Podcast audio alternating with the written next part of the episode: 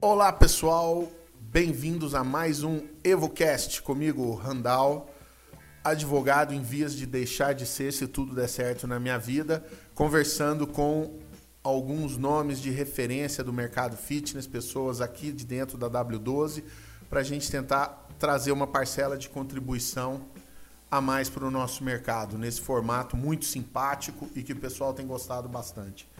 Hoje comigo a arquiteta Patrícia Tótaro, nome referência no mercado, que todo mundo conhece, todas as feiras, todos os congressos. Ela está falando de arquitetura e eu saúdo, dando as boas-vindas. Obrigado por ter vindo aqui hoje, Pati. Muito feliz em estar aqui. Como você falou, eu sou arquiteta e pretendo continuar sendo, tá? Trabalho no mercado de fitness há 20 anos e também pretendo continuar trabalhando, porque sou apaixonada por isso. Estou aqui à disposição para compartilhar o que você quiser. Legal, temos então praticamente o mesmo tempo de mercado, esses 20 anos aí. Então, já que surgiu essa paixão, você falou, é apaixonada pelo mercado, eu também sou. Queria que você contasse pra gente assim em linhas de como é que surgiu esse casamento? Arquitetura e o mercado de fitness, academias. Acho que surgiu de uma loucura minha, tá? Como Mas, todas como todas as paixões, né? Basicamente, quando eu peguei a primeira academia para fazer um projeto, eu fui atrás de pesquisar do que se tratava um projeto de academia. Só indo um pouquinho antes disso, eu já era frequentadora e a academia mudou minha concepção de atividade física. Eu era aquela pessoa que sempre chegava em terceiro lugar nas corridas de três pessoas. Eu era aquela que nunca era escolhida no jogo de vôlei. Ou seja, eu sou uma tragédia em esporte. Eu achava que, eu, que atividade física não era para mim. Quando encontrei a academia, descobri que esporte não é para mim e me apaixonei por atividade física. Sou frequentadora desde então. Mas apareceu o primeiro projeto e frequentar a academia é uma coisa, projetar a academia é outra. Então eu fui pesquisar, comecei a pesquisar e entendi que o Brasil estava começando as academias, ninguém sabia nada em termos de parâmetro, de métrica, de nada de como fazer projeto de academia. Uh, fui buscar referências fora e quando eu vi eu estava fazendo academias e resolvi, gente, é isso que eu vou fazer da vida. Vou fazer só projetos de academia. Tem muita coisa para crescer. E estou crescendo com o mercado, isso é muito legal. E, e, esse casamento foi passando por várias mudanças. Né? No início, a necessidade que existia em arquitetura de academia era puramente operacional, porque as pessoas, tudo era novidade, é muito bacana, o serviço bastava para fazer as pessoas frequentarem a academia. Então, eu tinha que garantir que uma academia fosse operacionalmente eficiente. Então, eu desenvolvi estudos de dimensões, de ocupação, de como distribuir melhor o espaço. No começo, muito pensando no operacional. Até layout de sala de musculação eu sabia fazer na época. Aí as coisas foram mudando, e o consumidor foi mudando, não foi que nós fomos forçando, né? mas o consumidor foi mudando e começaram a aparecer mais academias, e todas as academias eram muito divertidas, e todas as academias eram bacanas, então começou a ter concorrência entre as academias, e a arquitetura começou a ser usada como diferencial. Ainda nesse. Isso a gente ainda está falando aí de uns 10 anos atrás. Era um diferencial de ser bem construído, de manter o espaço limpo de ser agradável, de ser uma arquitetura que hoje eu falo em palestra, é bonitinha. então bastava também ser bonitinha. Então muita gente não era. Se você tinha uma arquitetura bonitinha, você já estava à frente. E assim, nesses últimos cinco anos o mundo mudou, mudou totalmente. O consumidor ficou ultra, mega, hiper, super exigente. E eu devo dizer que isso é um desafio muito bacana. E hoje a academia tem que ser operacionalmente eficiente, tem que ser bonita, mas ela tem que ser uau. E ela tem que ser uau para o consumidor. Né? Então, hoje, hoje nosso trabalho é pegar cada projeto, entender totalmente, em termos de marketing, quem é o consumidor, quem é o público-alvo, que segmento a gente vai conversar e fazer, tomar cada decisão do projeto pensando exatamente com os óculos, né, com o olhar desse cliente que vai frequentar a academia. E está tendo um resultado legal. Maravilha. Você já entrou aqui em uma série de assuntos que a gente gosta, porque além de advogado, produtor de conteúdo, eu sou um curioso profissional. Então, na parte de arquitetura, gosto de algumas coisas, os óbvios, né? Gaudí, Le Corbusier, Bauhaus, essas coisas assim. E a gente sempre ouve falar do conceito da forma e da função. É uma coisa que me agrada muito. A forma deve seguir a função. Mas pelo que você está me dizendo, existe ali a função, existe o que tem que acontecer operacionalmente, mas o arquiteto, sobretudo você, deixando a modéstia de lado, chega e coloca o tempero a mais, né? O champignon, aquela coisa para ir além da funcionalidade operacional, certo? Não, com certeza, né? A questão do conceito Bauhaus de que a forma é mais importante do que a função, que é uma época do você sabe como curioso profissional como eu, você sabe que é uma época da arquitetura que, então, por exemplo, o nosso grande ícone é o Niemeyer, que os projetos têm, têm toda uma plástica, mas não necessariamente você sabe o que, que é lá dentro, né?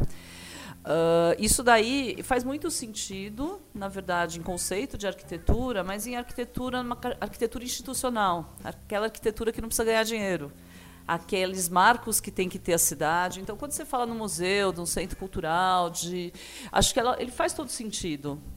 Né? Você tem que ter esses marcos, a cidade tem que ter esses marcos para ser uma cidade, para ter uma característica, e a arquitetura vai mudando o comportamento das pessoas. Agora, no nosso caso, a gente faz arquitetura comercial, que devo dizer que assim, meus colegas arquitetos mais mais clássicos morrem ao falar que eu faço arquitetura comercial, vão me desprezar para sempre. Mas a gente faz arquitetura para vender.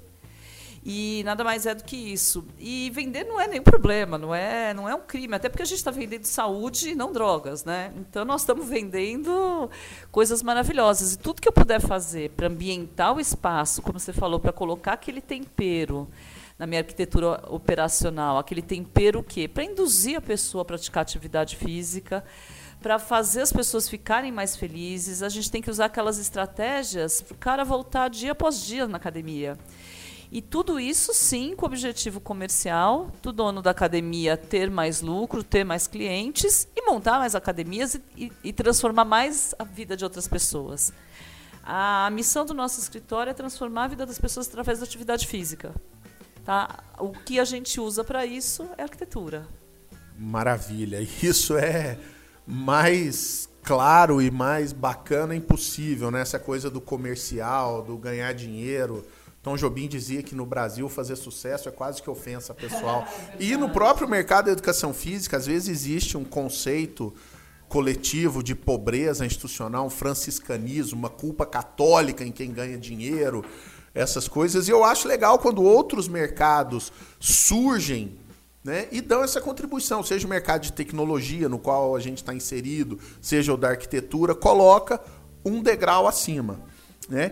E vamos falar o seguinte: como e quando precisa mexer na estrutura física de uma academia para ela ter resultado. A gente não vai falar só de obra, né? Obviamente. Então, quando que é esse momento? Quando que o cara normalmente te procura e, o, e a pessoa que estiver ouvindo aqui fala, pô, eu acho que está na hora de eu dar uma mexida aqui, colocar algo a mais? Eu vou separar em, du em duas respostas. O cara me procura, quando, como você falou, em geral o cara me procura quando está desesperado. Tá? Mas não é o momento de mexer. O momento de mexer é antes. É, exatamente. O cara procura advogado quando já está com uma ação na cabeça. Né? E deveria ter procurado antes para não ter essa ação. Então, basicamente, hoje o mercado está, a gente fala, todo, todo mundo que veio aqui falar está falando a mesma coisa, está numa transformação muito rápida, uh, muito desafiadora, e eu digo desafiadora porque eu adoro desafio. Então, a hora que você percebe que o mercado está mudando muito, esse ano, por exemplo, eu passei exatamente 45 dias visitando a academia fora do Brasil. Ou seja, 45 dias desaparecida, mas assim para pesquisar tendência e estava brincando, estou virando caçadora de tendência, porque eu tenho que entender onde está o mercado mundial, para entender o que disso vem para o Brasil, para saber o que, que eu coloco nos meus projetos para alavancar o, o negócio dos meus clientes. Então, hoje, né, nesse momento de profissionalização, eu diria que as academias que estão agora se profissionalizando, elas me procuram ainda quando tem queda de aluno ou quando vai abrir um concorrente de uma grande marca do lado. Aí é, o, é a típica. E a gente dá resultado. Tá? Uh, é muito ruim só quando a pessoa deixa chegar num ponto que ela não tem dinheiro para investir na obra. Porque aí, assim, por mínimo do mínimo do mínimo, por mais criatividade que a gente coloque na jogada, você precisa pelo menos pintar. Sim. Então você tem que chegar num ponto que dê para fazer alguma coisa. Uh, agora, quanto que é a hora certa de procurar? É assim, sempre que você vê qualquer marolinha do mercado. Então, marolinha do mercado, surgiu uma aula nova, eu vou implantar na minha academia, não coloca aula nova só. Faz toda uma repaginação do lugar onde vai ficar essa aula nova e aí coloca. A pessoa percebe outro valor. Vou trocar o layout da, da sala de, de musculação, vou trocar os equipamentos de lugar. Então vamos também mexer nas paredes, na ambientação, troca uma iluminação. Na verdade, você tem que, você tem que pensar, você tem que botar a arquitetura, né, as reformas, a, às vezes reformas mais profundas, às vezes menos profundas, você tem que botar aí num cronograma. Ah, se quando eu comecei lá, 20 e poucos anos atrás, eu tenho uma academia que foi a primeira grande que eu fiz faz, faz uns 18 anos. Ela ainda não mexeu, isso me horroriza. Não, é verdade. Assim, por um lado eu fico muito feliz, porque a distribuição dela está perfeita. Até hoje ela funciona. E todo projeto tem que ser assim. A questão de distribuição de espaço, se for bem feito, você vai mudar só detalhe. Agora, a questão de ambientação, hoje, a cada dois anos, umas, algumas academias mais sofisticadas, a cada ano tem que mudar. Uh, vitrine de loja, não muda a cada estação? Gente, eu preciso ter no meu projeto, por isso que o projeto tem que ser inteligente, tem que ser pensado de uma forma estratégica. Uh, você tem que ter alguns lugares, alguns pontos dentro da sua academia que você possa fazer pequenas mudanças. Trocar flor por vela, trocar, trocar um estofado, trocar, trocar a cor de uma almofada. E vai guardando a outra, né? Trocar os quadros de lugar. Quer dizer, você tem que ter quadros, você tem que ter almofadas, você tem que ter velas, você tem que ter esses elementos de ambientação para que você possa, a cada três meses, mudar de lugar sem gastar uma fortuna. Então, na, na verdade, se você começou lá atrás com um projeto já pensado dessa forma estratégica, tudo isso é muito simples de ir mudando. Se você eh, fez projeto num outro momento, que fez aquela coisa mais ou, ou só bonitinho, ou sem pensar mesmo na, na trilha da experiência do cliente, aí você tem que, em algum momento, passar por uma remodelação profunda, acertar os tamanhos que as coisas têm que ter, acertar o tamanho de vestiário, criar lá suas áreas de convivência, acertar tudo isso e depois nunca mais parar de investir. Legal. E você, mais uma vez, mais uma pessoa tocou num ponto que tem sido recorrente aqui e eu acho que ninguém pode fugir disso, que é a experiência do cliente. Eu acho que a experiência do cliente está ligada também com a questão do posicionamento. E me parece óbvio que em tudo que a gente pensa na experiência do cliente, do treino, da maneira como ele tem acesso ao, ao treino, da maneira como ele se relaciona, a arquitetura também tem que fazer parte disso. A ambientação faz parte da experiência do cliente. Então, queria saber o que, que o, o, um cara em vias de se posicionar, caiu a ficha dele. O que, que ele tem que levar em conta na hora que ele vai para uma reforma? Ele caiu a ficha, eu tenho que buscar meu posicionamento. O que, que ele leva em conta na hora de ir para esse dar, esse salto? Então, agora prepara que aí vem trilha. Eu há alguns anos já, já mudei até a forma da gente da gente trabalhar e criei uma metodologia chamada trilha da experiência. Eu sei que a palavra experiência vai ficar batida, mas eu vou continuar usando, tá? Porque a, a trilha da experiência o que é? Uh, você, em qualquer coisa na vida, você parar para pensar, não só no nosso projeto de arquitetura, você tem que ir tomando todas as decisões com consistência e indo passo a passo. Então, assim, ô Patrícia, que cor eu vou pintar minha academia? Sei lá, a cor que você quiser. Agora, Patrícia, minha academia eu já estudei, meu público é esse, eu quero, eu, meu objetivo de projeto é esse, e eu quero passar essa imagem, que cor eu pinto? Aí eu te conto. Tá? Então, basicamente, primeira questão de posicionamento é entender. Eu diria que 20% do tempo assim da concepção de um projeto é entender. Entender quem é o cliente, eh, traçar um mapa de empatia. Quando você tem uma academia funcionando, você pode fazer uma pesquisa, né? Uma pesquisa que não me interessa quantos anos as pessoas têm nem quanto que a pessoa ganha. Me interessa quantos anos ela acha que tem, se ela é uma pessoa que gosta de aparentar o pouco dinheiro que tem ou muito, ou se é uma pessoa despojada. Me interessa saber o que a pessoa faz na hora de lazer. É uma pessoa mais introspectiva ou gosta de algo mais social? Gosta de ficar em ambiente interno ou externo? Então, esse entender é, é, é profundo e longo.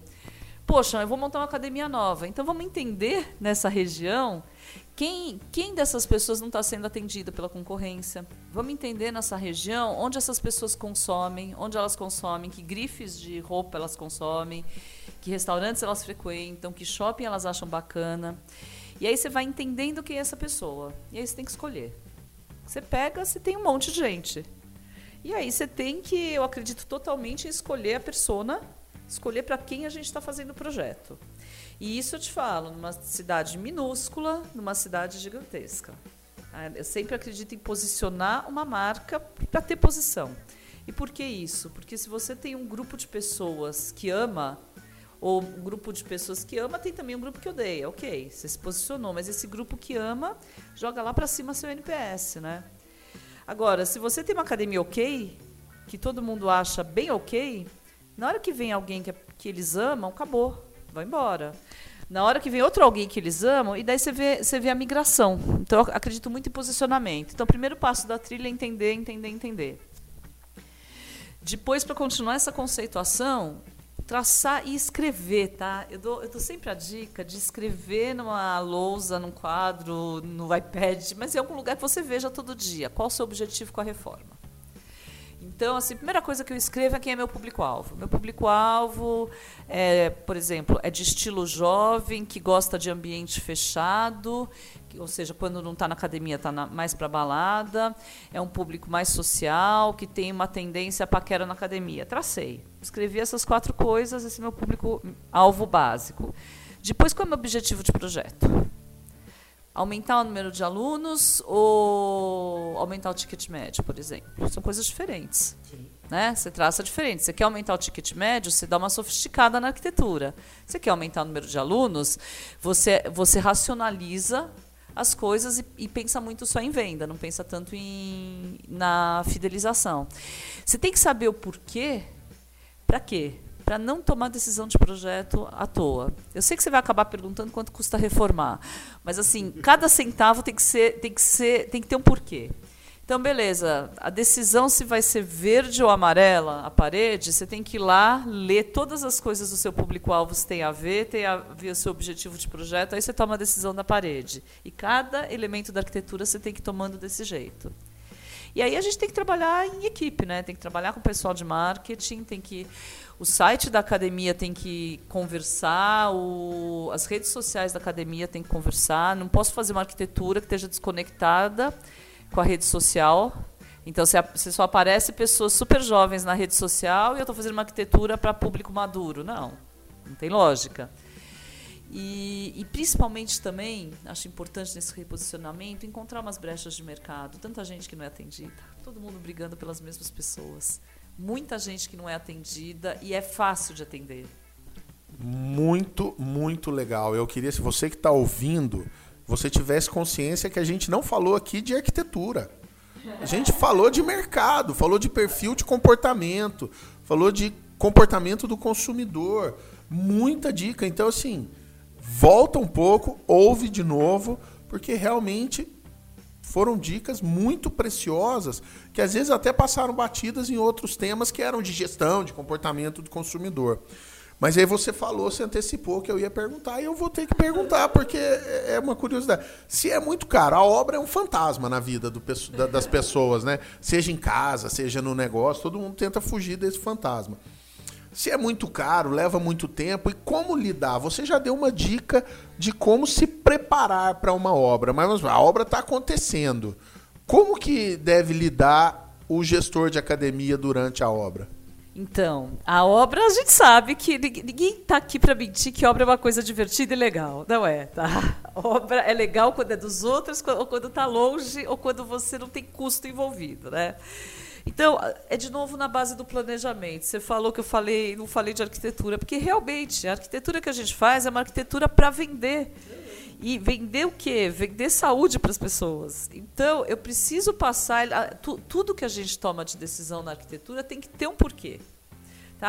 A, a questão do projeto, você vai lá, olha as fotos, vai ver, mas. Uh, o que está por trás disso, por que, que a gente toma a decisão, porque quando alguém, uh, sei lá, eu posto uma foto em rede social de, de, de, uma academia, as pessoas falam que bonito. Eu fico até um pouco triste, eu fico envaidecida porque achou bonito, mas eu fico triste porque eu quero que as pessoas falem que é adequado para esse público, ou que legal que a obra foi barata. Esse tipo de coisa é o que me move, é o que move o mercado, né, o negócio. Agora, eu estou te enrolando, mas eu vou falar como passar por uma obra. Primeiro, primeiro passo é planejamento. Então, assim, você saber o porquê, o porquê de cada coisa leva a desenvolver um projeto. Esse projeto tem que passar por duas grandes etapas. A primeira etapa é a criação, é a parte do sonho. É tanto a distribuição dos espaços quanto a ambientação, é pensar que cor vai ter, que material vai usar, que sensação eu quero que o aluno tenha em cada cantinho da academia. Nossa, parte divertidíssima, deliciosa. Depois a outra parte é uma parte totalmente técnica. Essa parte, inclusive, de criar, né, é uma parte que eu falo muito em palestra, porque muitas coisas assim de, de pequenas intervenções, às vezes as pessoas conseguem fazer elas mesmas. Agora, a parte técnica é a parte técnica. Aí, aí o, o arquiteto tem que sentar, né, e desenhar.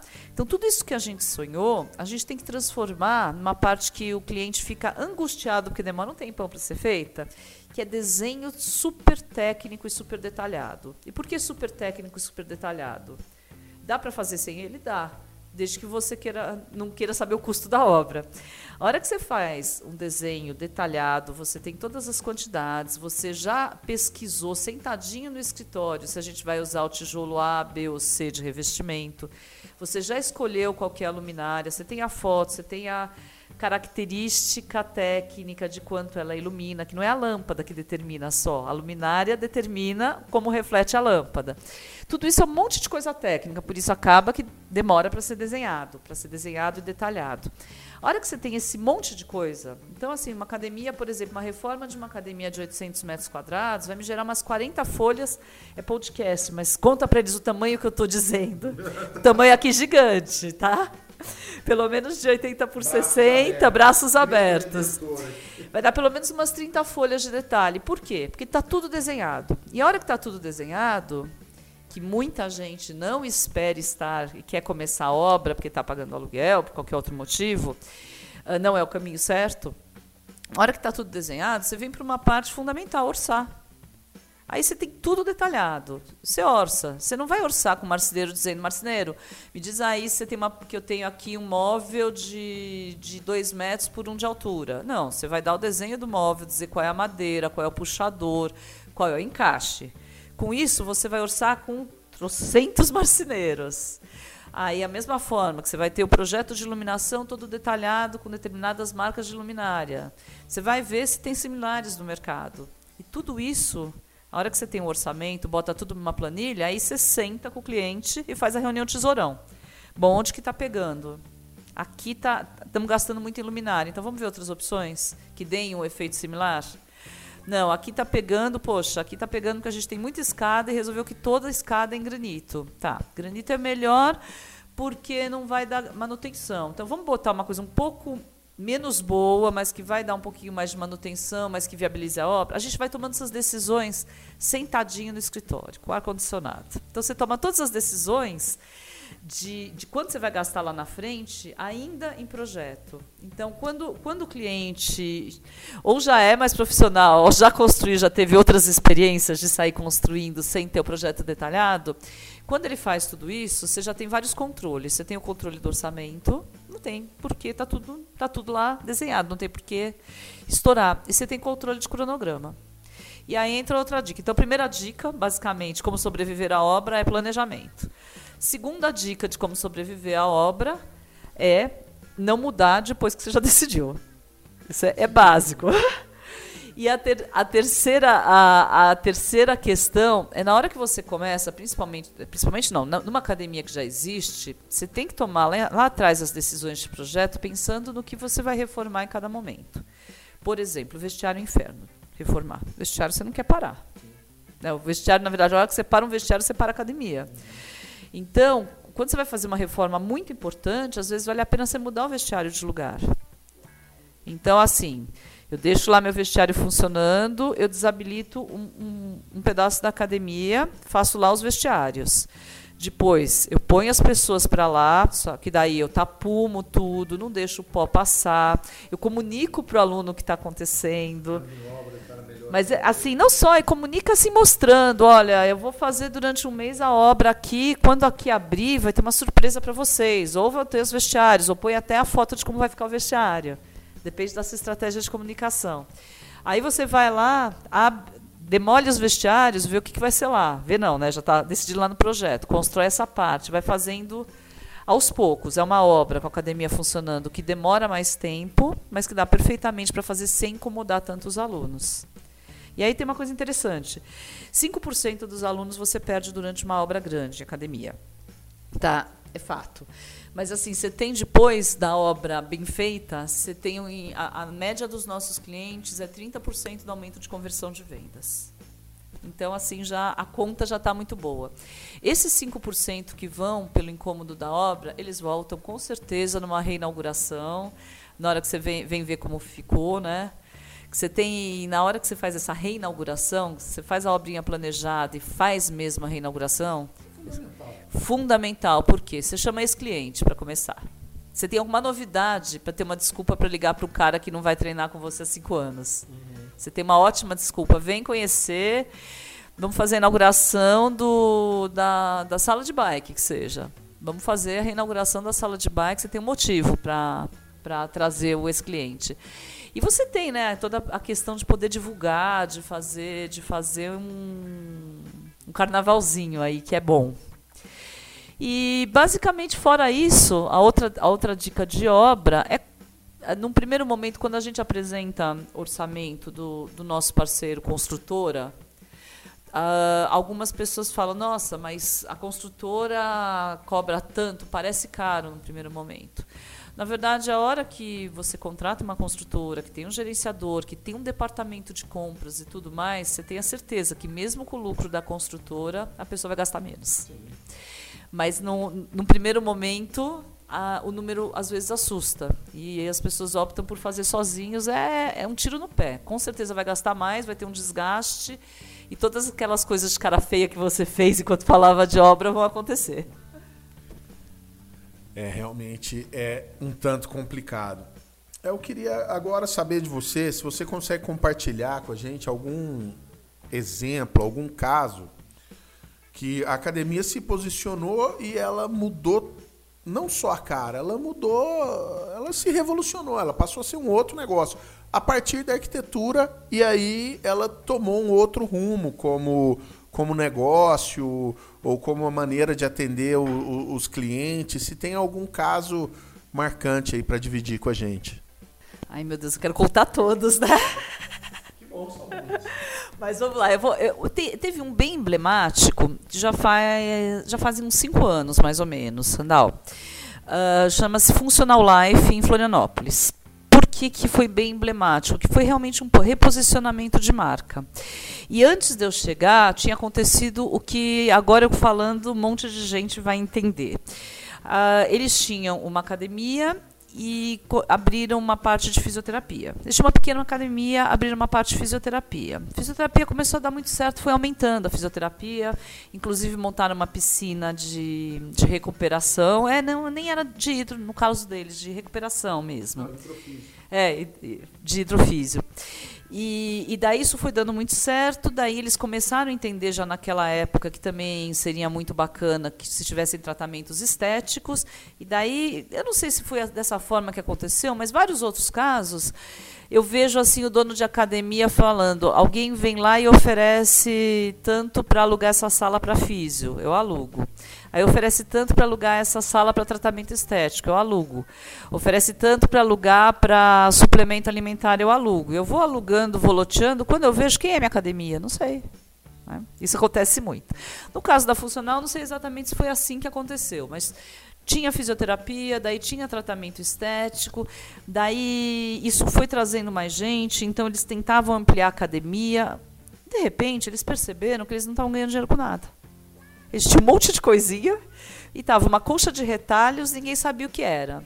E eles tomaram uma decisão super corajosa. Eles optaram por fechar para reformar, uma coisa raríssima. Eu acho que eu tive dois casos na vida que fechou para reformar.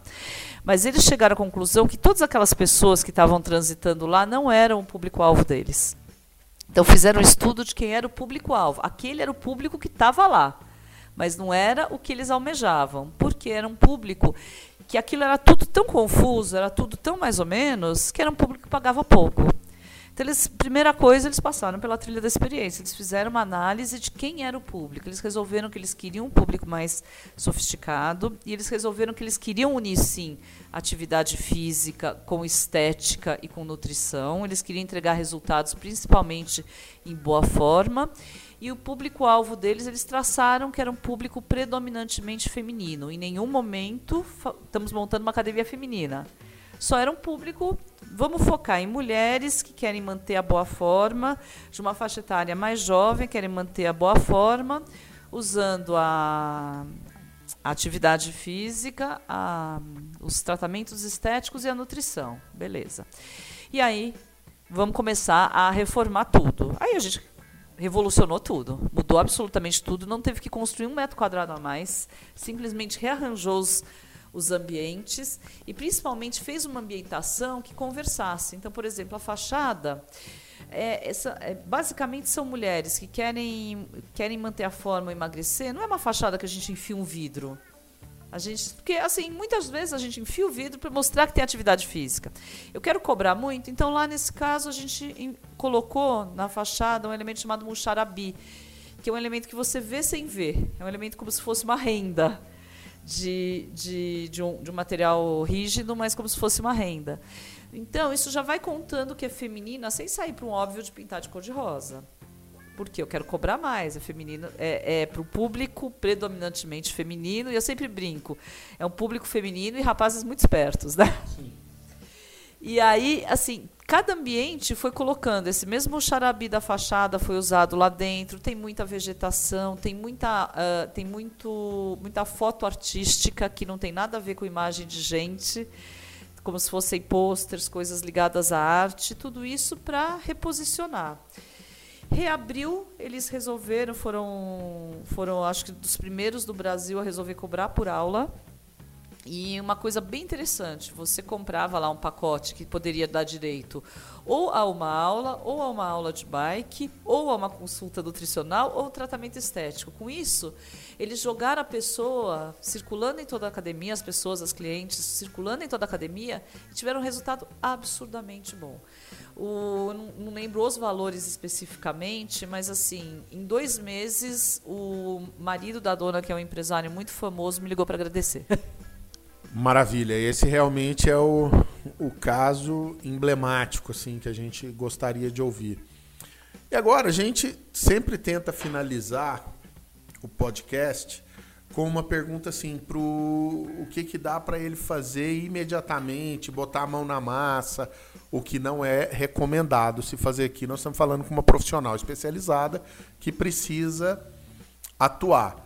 Mas assim, é, o que, que, poderia o cliente tá, tá ouvindo assim? O que, que ele poderia pensar em mexer na na academia dele sem mudar demais a estrutura, sem gastar muito e que já traria resultado. Uma dica pequenininha assim, uma coisa, aquele cara que sentiu motivado a mexer, está sem grana, como a maioria, mas aonde que dá para fazer isso? Vamos supor uma arquitetura low cost, que não é o, o, o caso, porque a gente conhece o, o trabalho, mas assim, um, uma pequena reforminha, uma pequena mudança que já traria resultado. Não, Randall, só vou te falar uma coisa, tá? Uh, nosso objetivo é gastar o mínimo possível na obra.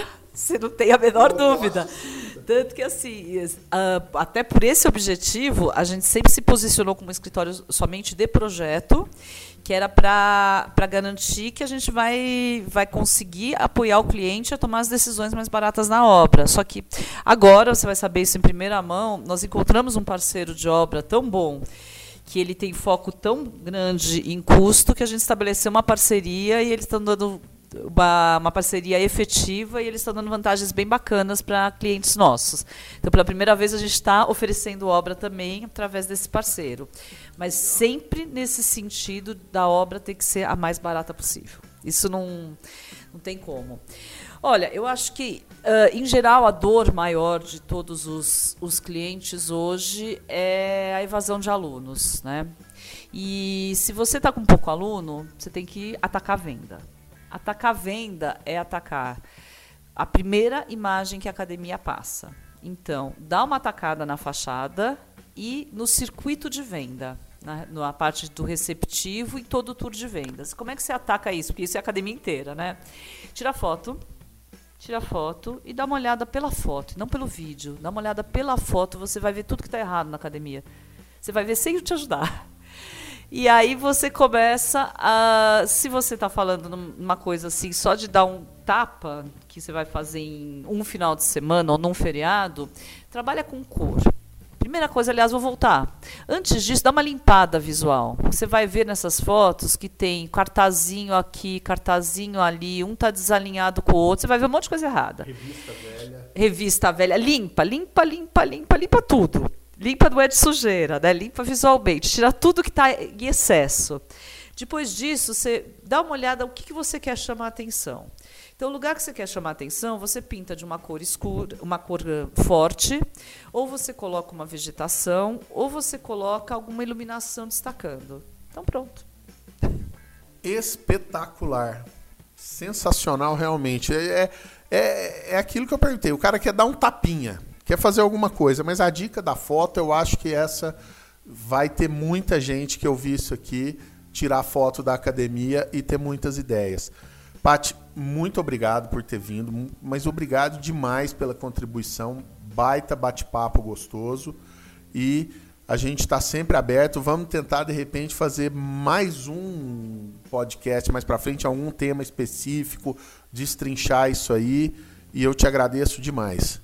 Conta comigo para vários outros podcasts e eu que agradeço. Muito obrigada, gente. Estou à disposição para qualquer coisa e principalmente para melhorar o nosso mercado. Maravilha.